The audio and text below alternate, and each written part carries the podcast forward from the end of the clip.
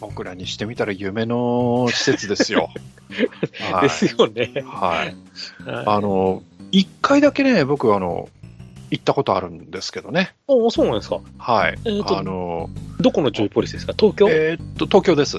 あはい東京のはやいつ。ですね。はい。あの、フジテレビの近くの。ああ、はいはいはい、はい、はい今でもジョイポリスですね残ってるとこですね。はい。はい。でね、当時ね、まだ、まだインターネット前ですよ。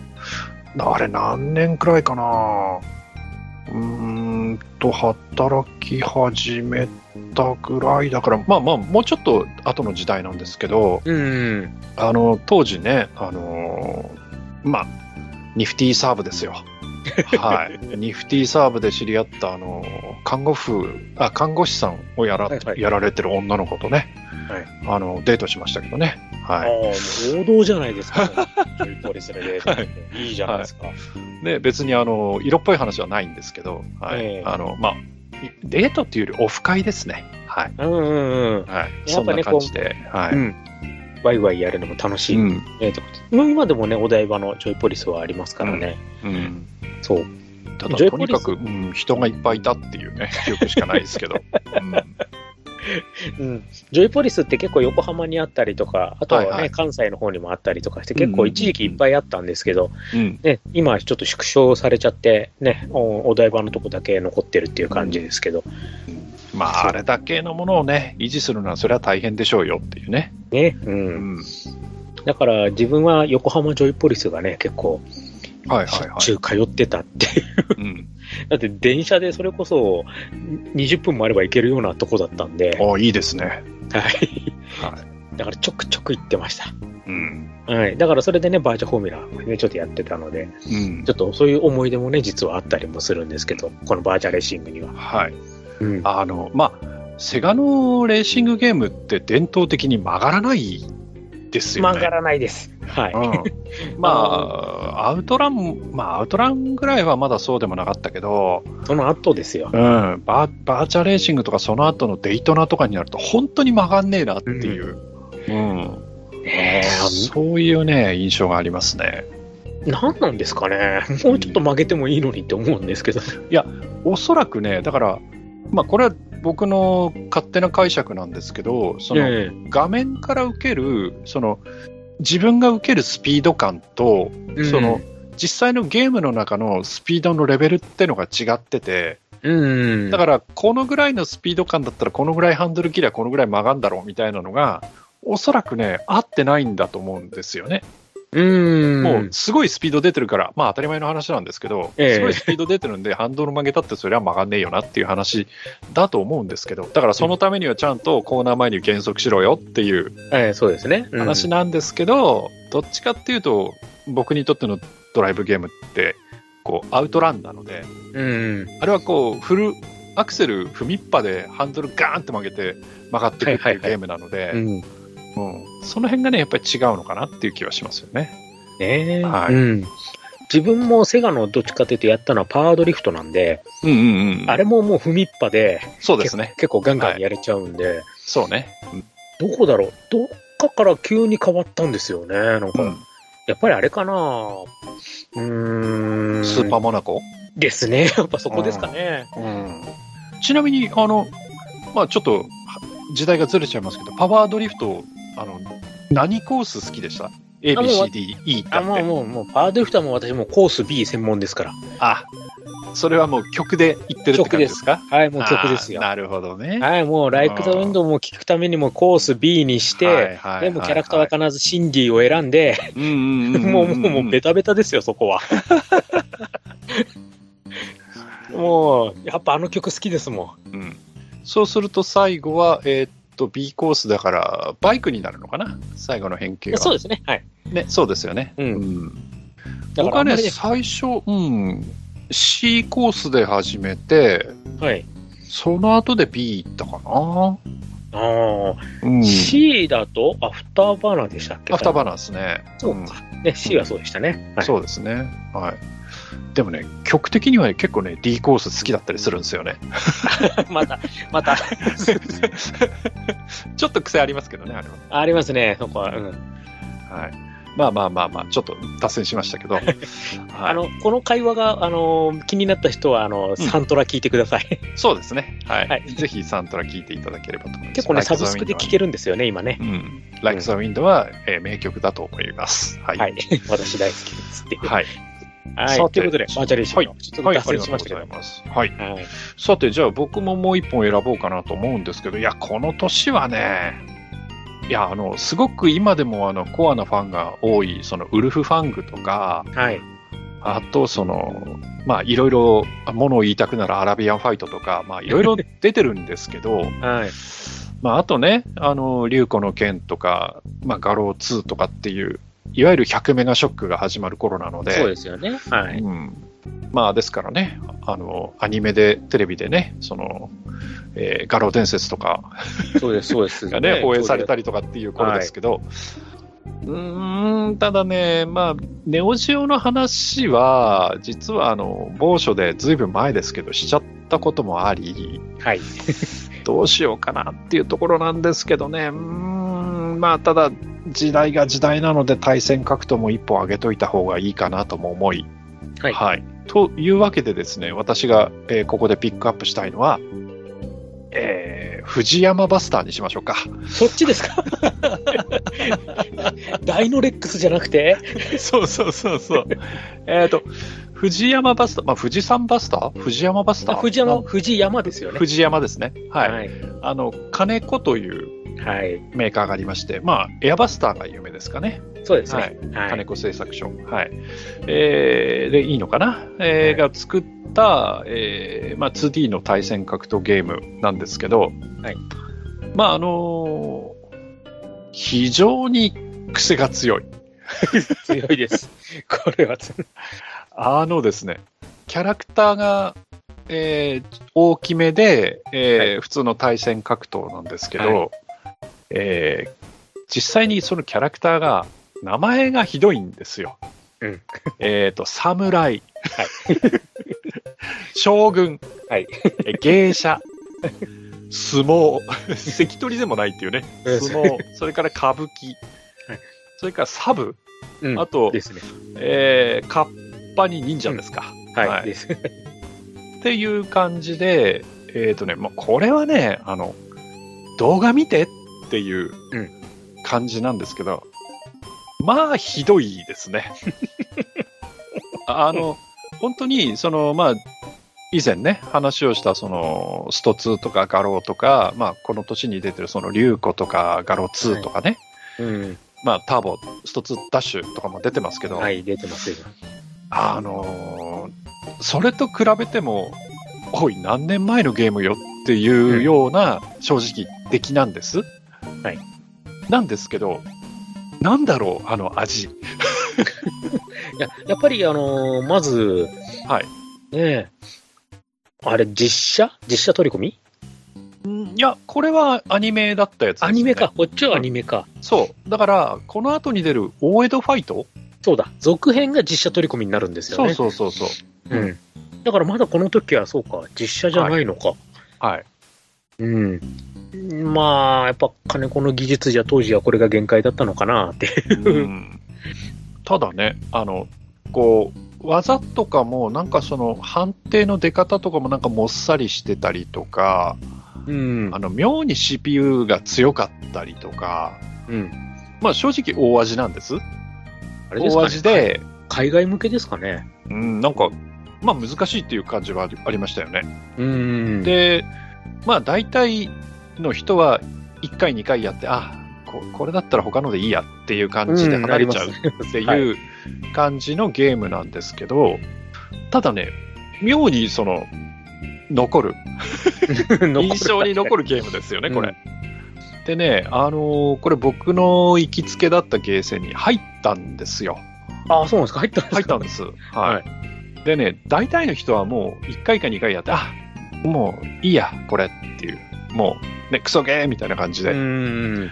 やめちゃうんですけど、えーその中で1人ですね、やたらこれにハマったやつがいま して。はい。で、あのーそいつが使ってたのがカッパで、うん。であの、カッパーは、要はダルシムなんですよ。あ手足がは伸びるんです、ビヨーンいはい。それでね、結局あいつクリアぐらいまで行ってたんだったかな。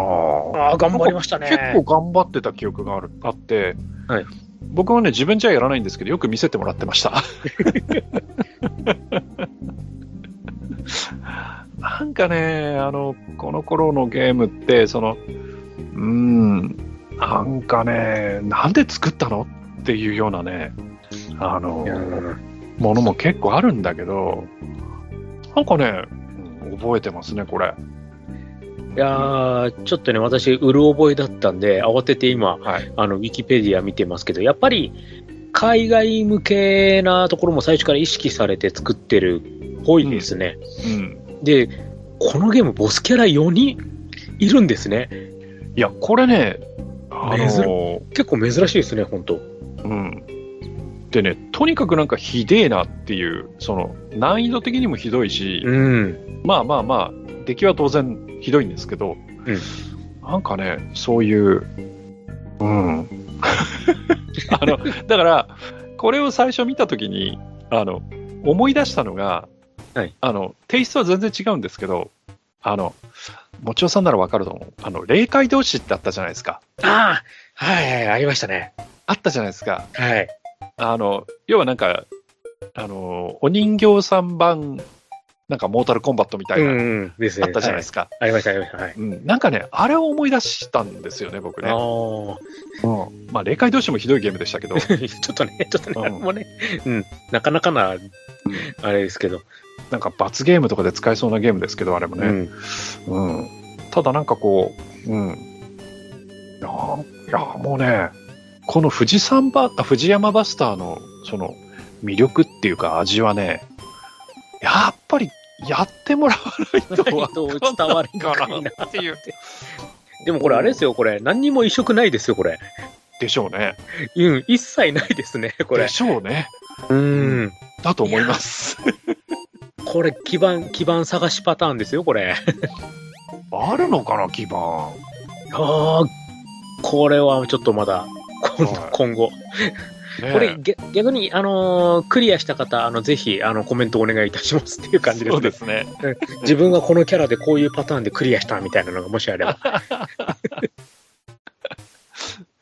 いやー、駿河屋、駿河屋、インスト欠品説明書付き、これあるのかな今ちょっとね、あの、喋りながらちょっとネット見てますけど、あ、ないや、買い取りだ。うん、いや、ない、ないですよ。全ん然、基盤も出てこないですもん。そうですよね。うん。うん。いやー、これはもうぜひぜひ。はい。はい、あの、知ってる方、コメントよろしくお願いします。本当ですね。はい、はいね、こんなのあげてごめんなさいって感じですけ ど。はい。まあまあまあ、じゃあ、えーっと、92年はね、そんなことで、うんまあ他にももちろんね、あの、いいゲームいっぱいあるんですよ。達人王も出てるし、はいね、サボテンボンバーズも出てるし 出。てますよね。そこかよって話ですけ ど、あの、はいゴールデンアックスデザデサーダーの逆襲とかね、出てますけどね。はいうんあのたマクロスのね、縦集とかもいいでっけあーありましたね。はい。うん反応弾打ちまくり。うんね。あとは、あの、ここからですよ、ぷよぷよですよ。あ、そうですね。うん。ここからね、対戦のね、パズルのはいは方いはがいはね、こう一気にこう来ましたんで。そうそうそう。さっきね、うんお話ししたあれそうですそようそねう。そう、うんはい。これでございます。ぷよぷよでございます。はい。というわけで、じゃあ、えっ、と、1年時計を進めまして、93年の話をしていきたいと思うんですが、はい。さて、どうでしょう、もちおさん。はい。うんえーっと、じゃあまず私の方から1本目でございます。はい。えーっと、93年の4月ですね、発売になっております。はいはい。海底大戦争。おー、そっちかはい。はい。ハイレムですね。アイレムでございます。これはね、やっぱり、あのーまあ、さっきね、ちょっとバーチャレーシングとかの話も少ししましたけど、やっぱ時代がだんだんね、こう、ポリゴンとかうんで、どんどんこう、変わっていく中で、はい究極のドットっていうのが見れるっていう意味で、うんうんこのアイレムのこの芸術的なドット絵そうね。で、それがこう、突き詰めていったらこうなりましたよみたいなところがこの海底大戦争ってなんかすごくこう凝縮されたゲームだと思ってるんですよ。うんで特に一面があの北極海みたいなところこう氷の海から始まるんですけど、はいはい。ちゃんと寒いその海っていうのがドットで表現されてるっていうのがすごいなっていう。じやってることすごい地味なんですけど、はい。本当ね、芸術的な、その綺麗さ、うんこれはね、もう、ぜひ、画面写真見てもらいたいなって本当思うし、はいはいはい。で、二面の道頓堀のビルをミサイルで破壊した時の爆風と、んその後の、その、ガラスがこうパリンパリンパリンパリンっていう割れ方、うんそしてビルが崩れ去る様子、うん。芸術だなっていうふうに思ったんですよ。うん。この実際にゲームセンターの画面を見て。はいはいはい。いやーもうこれね、吸い込まれるようにちょっと100円が消えてきましたけど、このね、うんうんこれはね、まあ、あの、アイレムのゲーム大体そうなんですけど、難しいんですよね。はい。うんでもう本当ね、パターンをしっかり作んないとあっという間に終わっちゃうんですけど、確か攻撃方法って2つでしたよね。前に飛ぶ魚雷と上はにい出すやつとありましたよね。そうです、そうです。上に、あの、ミサイルとバルカン、まあちょっとどっちかを選択するんですけど、はいはい。前と上とっていううんうん。感じですね。で、面としてはうん、潜水艦なので、水のあるところしか行けないんですよ。はいはい。そうですでね。、水のない、こう、空からこう攻撃されたりとかした時にはもう、み水のあるところで一生懸命かわさなきゃいけないとかね、そうんのうん、うんこう、ちょっと制約が、またこう、やってて面白いんですよね。うん。だからこのね、海底大戦争はね、ぜひ、うん。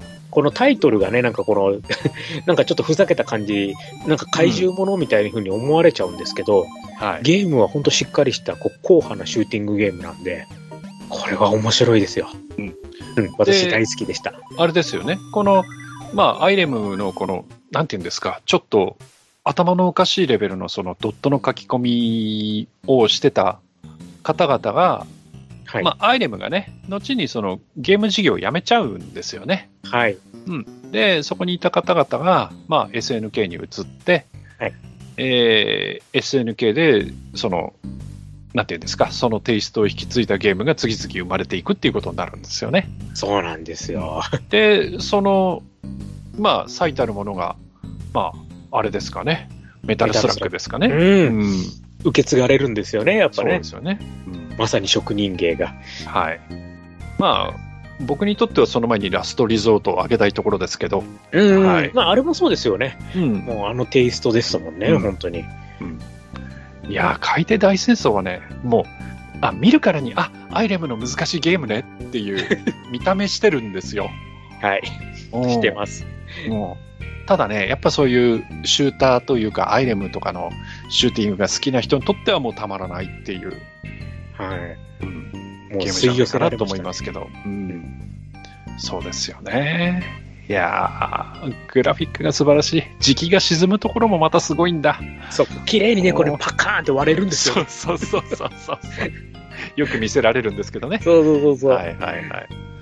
うんいやだからこれ最初にだからプレイステーションとサターンに移植された時には私すぐ買いましたもはん、やっぱり、発売日にすぐ買ってもうねすっ はげいはえいやりました、うんまあ、プでレステとかのね、移植なら、まあ、出来もそう悪くないでしょうからね。はい、うん。うん、すごい私サターン版買ってすごういん。楽しみましたね、これははい。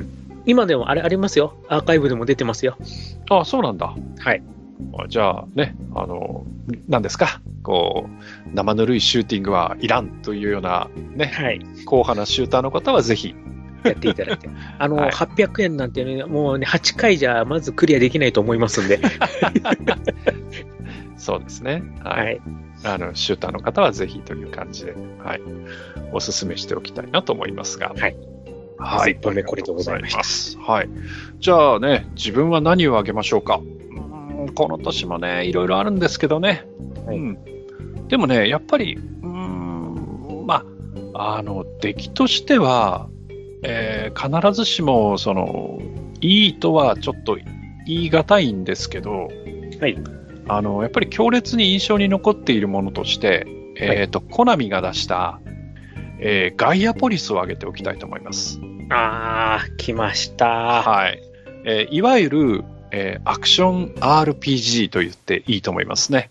はいえーまあ、一応縦が基本の縦画面で、えーうん縦スクロール、まあもちろん横にも動くんですけど、はいえーそういうタイプの、えーアクション RPG で、えーキャラクターが3人いて、はいえー王子と、えー妖精はい。と、えーもう一人が竜神みたいな感じの、うんで、その王子の見た目が、どう見ても、ね。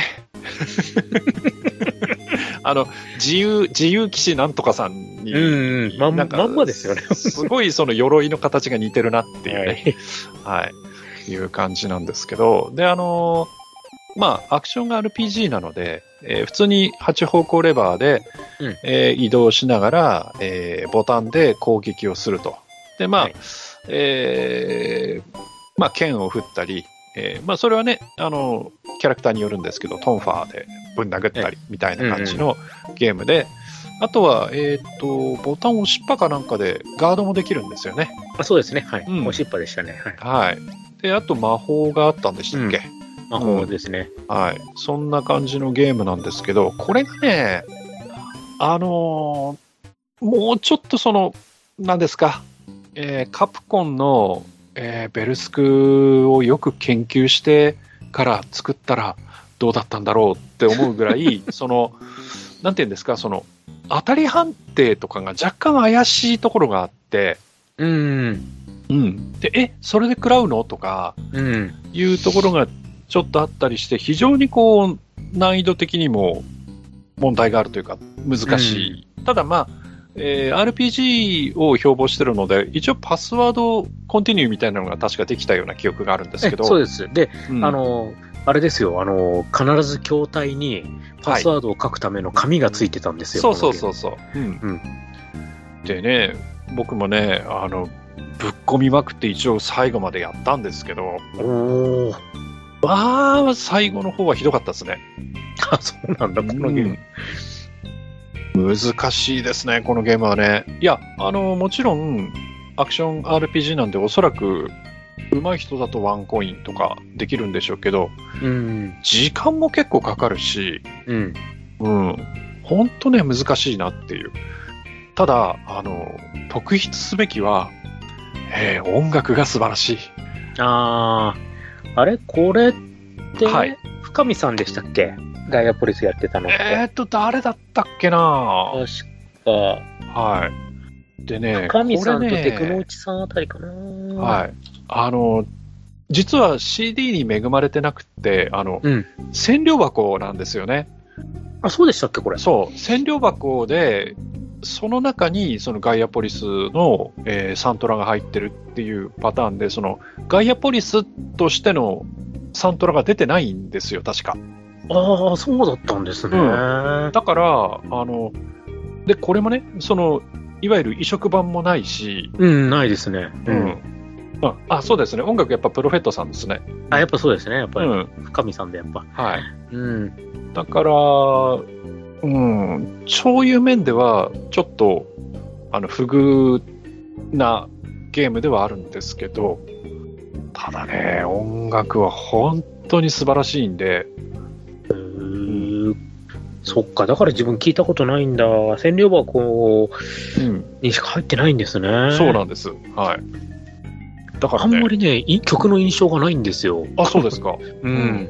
かっこいいですよ、すごい。へえ。で、やっぱりその、まあ、当時の、あの、もう、流れとして、もうサンプリングバリバリの、その、うん。えーオーケストラサウンドなんですけど、うん。ただ、その、えー面によって、えーなんていうんですかね、その、ちょっと、うん、民族音楽っぽい曲が流れたりとか、うん。うん歌がちょっと入ってたりとか、うん。うん、あの、すごくね、あの、なんていうんですか、その、えーバリエーションも豊富で、うん。非常に音楽聴いてて楽しいですよ。あ、そうなんだ。はい。ああ、これは目ねに、入るのかな、これ。うん、サントラとか。いやー全然もうノーマークですね、これは。あそうですか。うん。あのねあ、あの、ゲームそのもののプレイはしたことありますうんあのね、あ、あるなーって見た覚えはあるんですけど、はい。あるなぁと思いつつ私、だからさっきの海底大戦争とかちょうど同じ時期なんですよ。うんうんうんうん。そっちばっかりやってたんで。 やっぱりそうなんですね。そうそうそう。うん、だから全然やってないんですよ。うんうんうん。で、その、なんか妖精がなんだっけ、トンファー振り回してたのがすごいそう印です象的で、はいはい。で後になって、うん。コナミのね、格ゲーに、あれ、同じキャラがいるなーなんて、見たのは覚えてるんですけど、バトルトライストっていうね、対戦格闘ゲームに、あれ、このエレインって確かこれ、ガイアポリスだよな っていう、うん同じキャラがいたなーなんてのは覚えてるんですけど、全然ね、やってないんですよ。あ、そうですかこ。のゲーム自体は。そっか。逆に今だったら、はい。こう、オンライン対応して、うん。ねえ、こう、うんなんかやったら受けそうですけどね。うん。